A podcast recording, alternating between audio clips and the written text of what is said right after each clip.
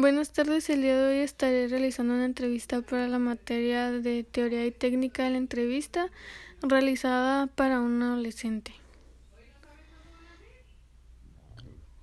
Ok, este, primero que nada quiero decirte que te sientas en total libertad y confianza de responder y poder expresarte. Eh, ok, este, ¿cuántos años tienes? Trece años. Trece años. Eh, ¿Cómo te sientes el día de hoy? Pues me siento feliz, contenta porque estamos otro día más aquí. Bien. Este, cuéntame, ¿qué te gusta hacer en tu tiempo libre? Eh, me gusta salir con mis amigos a pasear y me gusta estar con mi familia.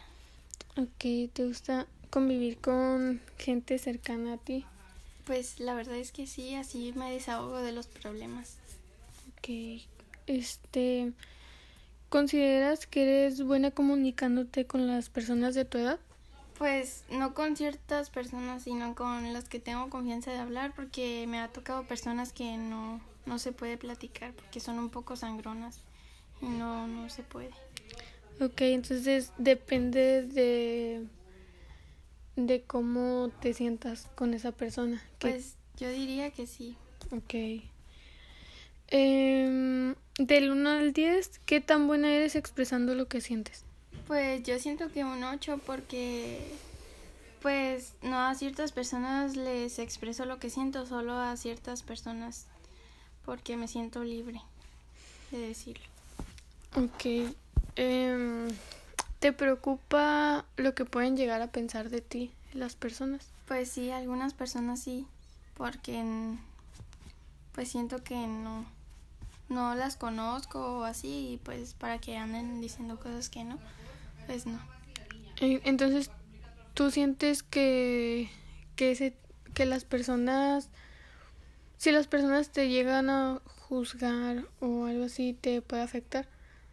¿Te afecta mucho? Pues si no conozco a la persona, sí. Pero si la conozco, pues es como tal vez un comentario hacia mí.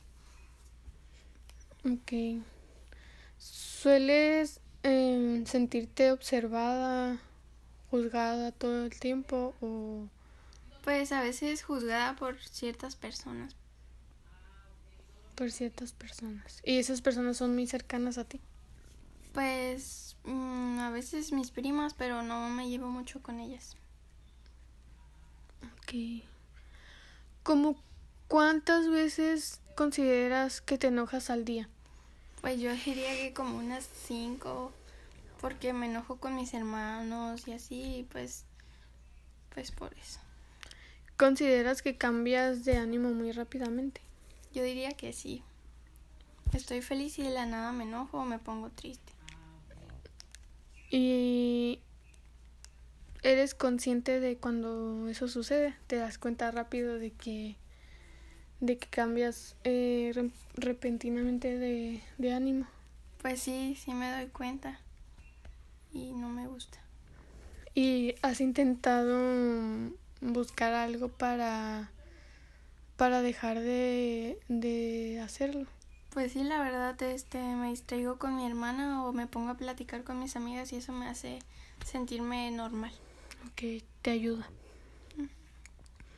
Mm, ¿Te sientes cómoda pidiéndole ayuda a alguien más para solucionar tus problemas? Pues siento que, que no, no a todos, solo a mi hermana o así, porque pues no todos tienen saber, no, no todos tienen que saber lo que me pasa. Ok, ¿tú sientes que tus problemas son un poco más privados? Pues algunos sí. Ok. Ciertos. Ok. Eh, ¿Te cuesta tomar decisiones? Pues yo diría que a veces. Ciertas decisiones sí, sí me cuesta muchísimo trabajo. Y igual buscas a alguien para ayudarte en, en la decisión que tengas que tomar. Pues trato de hacerlo yo sola y pues en caso de que no pueda, pues le digo a mi hermana que me, me ayude. Ok. ¿Sabes aceptar comentarios negativos? Pues sí, pero no de ciertas personas, porque a veces las personas te hacen como comentarios negativos, pero de una manera mala y hay personas que te lo hacen, pero en buena intención. Entonces, pues depende de la persona, yo diría. Depende de en qué, de qué manera te, te lo digan. Sí. Ok.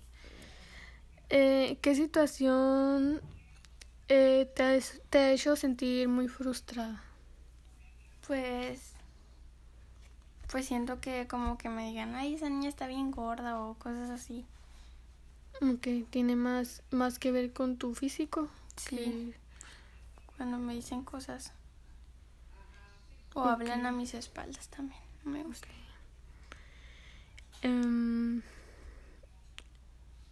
ok, ¿y cómo te sientes contigo misma? Pues, ¿Sientes que que te hace falta cambiar algo, o que te hace falta trabajar en algo, o algo así. Pues siento que sí me hace falta cambiar algo y eso es mi cambio de humor, mi bipolaridad, porque eso me ha afectado mucho y me ha alejado de las personas. ¿Y has tratado de trabajar en eso? Sí, lo he intentado porque ya no quiero que más personas se vayan. Ok.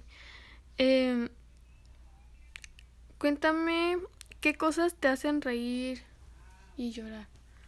Pues me hace reír pues estar con mi hermana porque decimos cosas como muy sin sentido o a veces estando con mi vecina porque también me gusta estar y dicen cosas muy sin sentido y me da risa y pues llorar me hace recordar momentos que me han pasado y eso me hace esas que esté triste y llore. Pero sabes cómo salir de esa situación, o sea, no sentirte triste o, o te quedas mucho tiempo eh, mucho tiempo con ese sentimiento. Pues me quedo mucho tiempo con ese sentimiento. Sí, te cuesta soltarlo. Sí. ¿Y has tratado de, de manejar eso? Pues sí lo he intentado, pero no, no he podido salir. Ok, ahora vamos a hablar un poco más sobre pues todo esto que está pasando de la cuarentena y los cambios que ha habido. Eh, ¿Cómo te sentiste al iniciar la cuarentena? Pues me sentí mal porque pues no podía salir nada y es como que estar encerrada, si de por sí ya me la pasaba encerrada y es como que más, pues sí me afectó mucho y pues me dolía mucho la cabeza pues porque de aburrimiento y todo eso y pues la verdad no no me gustó nada. ¿Sentiste que de alguna manera te afectó? Sí, me afectó mucho. También tener no tener que ir a la escuela, eso también me afecta. Ok, entonces, mmm, ¿cómo te has sentido tomando tus clases en línea? Pues la verdad no me gusta porque no los maestros no explican y te dejan tarea y pues hazla como tú puedas, la verdad es que no es no es muy buena idea. Pero pues hay que salir adelante. ¿Sientes que eso también te ha te ha afectado de cierta manera en tus emociones? Sí, demasiado, la verdad. Ok. Eh, ¿Tienes eh, alguna materia favorita? Mm, pues no, no, todas me gustan, pero no tengo favoritos. ¿Y tienes alguna que sientas que sea complicada para ti? Matemáticas. Matemáticas. ¿Qué, ¿Qué es lo que se te hace complicado? Pues es que, por ejemplo, a veces el profe explica y te dice, por ejemplo, cuánto es la raíz cuadrada de 20, pero él saca mucha información para sacar un porcentaje pequeño. Ok, se te hace muy laborioso y no, no, no comprendes eso. Eh, ¿Qué es lo que más extrañas de, de las clases presenciales? Pues ver a mis compañeros, a mis amigos y todo eso. Ok. Y al estar en clases presenciales, ¿tú sientes que es más, más sencillo prestar atención a, a la clase, entenderle más? Sí, porque pues ahí los maestros te explican un poco más y están ahí más al pendiente de ti, pues en línea no. ¿Cómo sientes que es tu mm, tu rendimiento escolar, o sea, cómo sientes que te hace falta dedicarle más tiempo a algo, sientes que batallas más con algo, sientes que te cuesta entender las cosas o prestar atención o, sientes que, que no. Pues yo diría que estoy bien porque de cierta parte le pongo atención a todo. Ok, ¿no te cuesta entonces? No, no me cuesta trabajo. Ok, entonces, a ver, ¿cómo es la, hablando, este, en cuestión de tu familia? Cuéntame un poquito más, este, ¿cómo es tu relación con tus padres? Pues la verdad yo digo que bien porque pues a mi mamá le cuento algunas cosas que me pasan y, y me apoya y mi papá pues también. Ok, con los dos entonces sientes que tienes buena relación, tienes la confianza de pues de expresarte en cómo te sientes, si algo te molesta y esas cosas. Sí. Ok. Eh, ¿Tienes hermanos? Sí, tengo dos hermanos, una mayor y un... Yo soy la más chiquita. Tú eres la más chiquita, ok. Mm, ¿Qué edades tienen ellos? Mi hermana tiene 21 y mi hermano tiene 18. Ok, tú me, me has contado mucho de tu hermana. Este ve que pues es con quien más, con quien mejor este te comunicas y te llevas bien con ella. Eh, cuéntame cómo es tu relación con pues con ellos dos. Pues con mi hermana es como mi mejor amiga porque mi hermana le cuento mis problemas y ella los suyos y así. Y pues nos llevamos muy bien y mi hermano es como más seco y se la pasa jugando Xbox y todo eso. Entonces pues yo digo que con mi hermana. Te llevas mejor con ella. Tienes una muy buena relación con ella. Sí. Y ella me saca a pasear. Ok, muy bien. Entonces, eh, esto es, es todo por la entrevista de hoy. Muchas gracias por tu tiempo, por haber respondido a las preguntas y por, por darme la confianza de, de hacerte las preguntas. Y, y pues sería todo. Ok, gracias.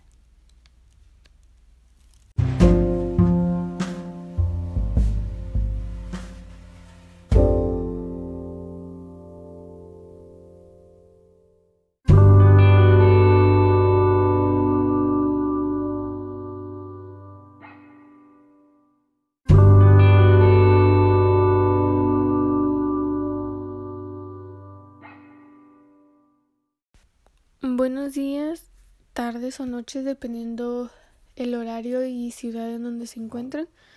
Eh, bienvenidos a este podcast. El día de hoy vamos a hablar sobre los distintos métodos de evaluación, sus características, ejemplos, entre otras cosas, eh, para conocer un poco más sobre este tema. Vamos a comenzar hablando sobre ah, qué son los métodos para la evaluación de desempeño.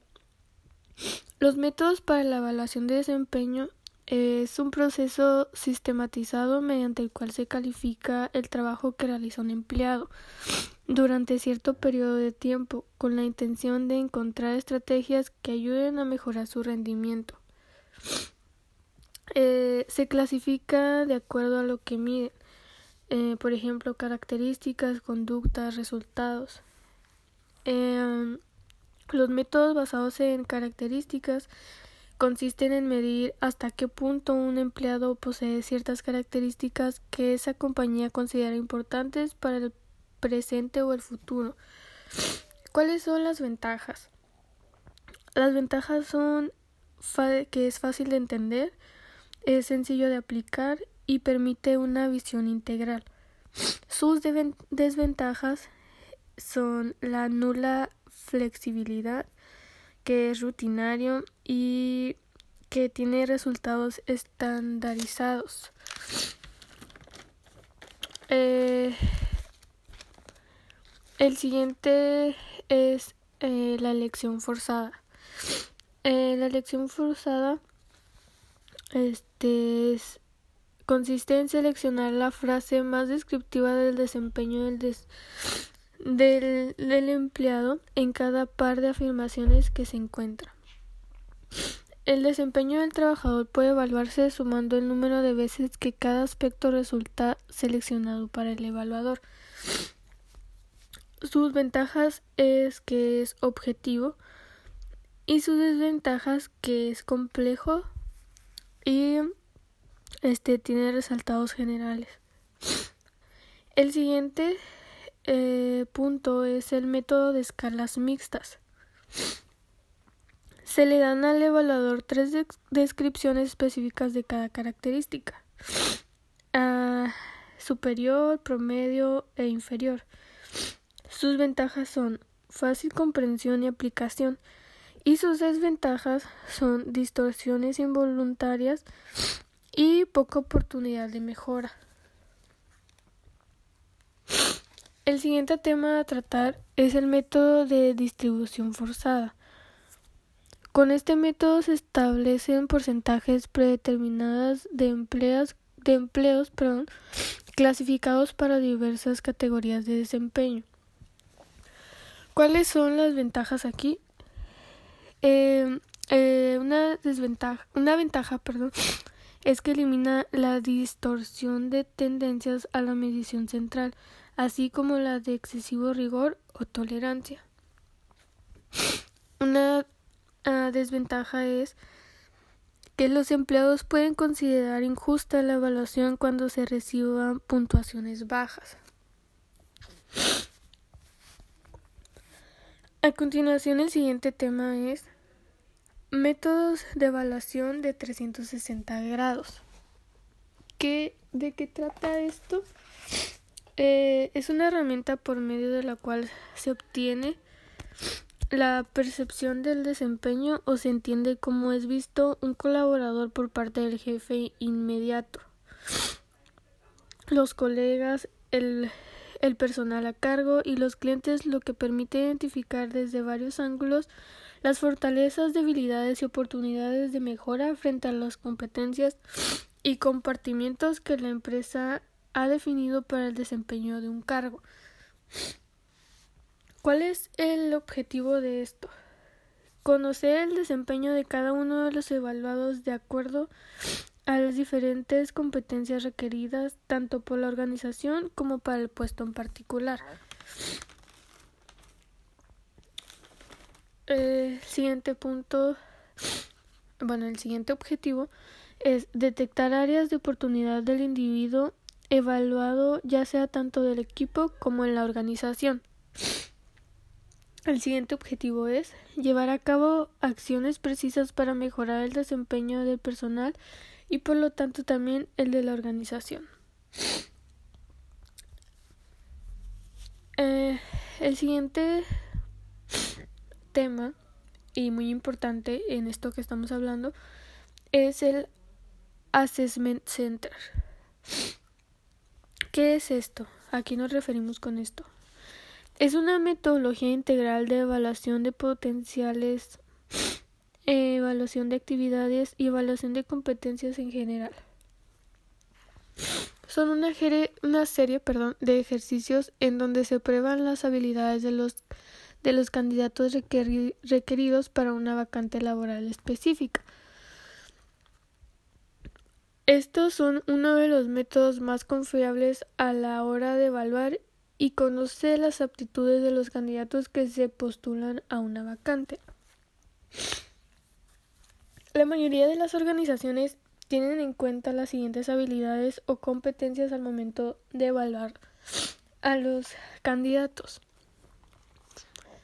Eh, habilidades de liderazgo, habilidades analíticas, trabajar bajo presión, trabajo en equipo, habilidades de razonamiento, comunicación efectiva, verbal y escrita, y también habilidades numéricas. ¿Qué ejercicios hacen parte de un Assessment Center? Eh, la observación, ejercicios en grupo, entrevistas, presentaciones personales y de ideas que quieran ser expuestas y pruebas psicotécnicas.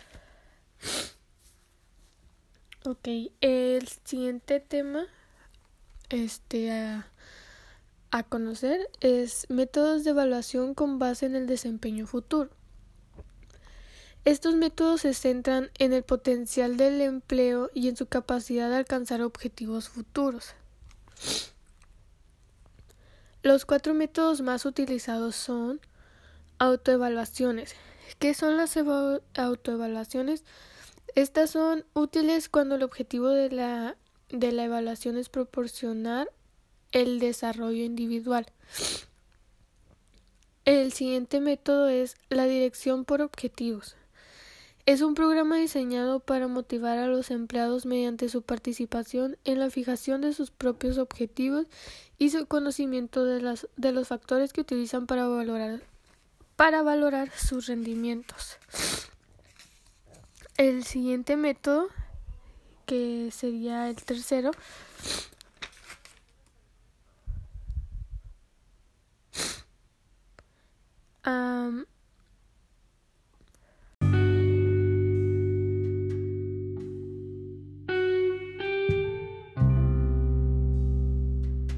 buenos días, tardes o noches dependiendo la zona o ciudad en que se encuentran. Eh, bienvenidos a este podcast. El día de hoy vamos a estar hablando sobre los distintos métodos de evaluación. Eh, empezaremos explicando qué, qué son los métodos para la evaluación del desempeño. Este es un proceso sistematizado mediante el cual se califica el trabajo que realiza un empleado durante cierto periodo de tiempo con la intención de encontrar estrategias que ayuden a mejorar su rendimiento. Esto se clasifica de acuerdo a lo que miden, eh, por ejemplo, características, conductas y resultados.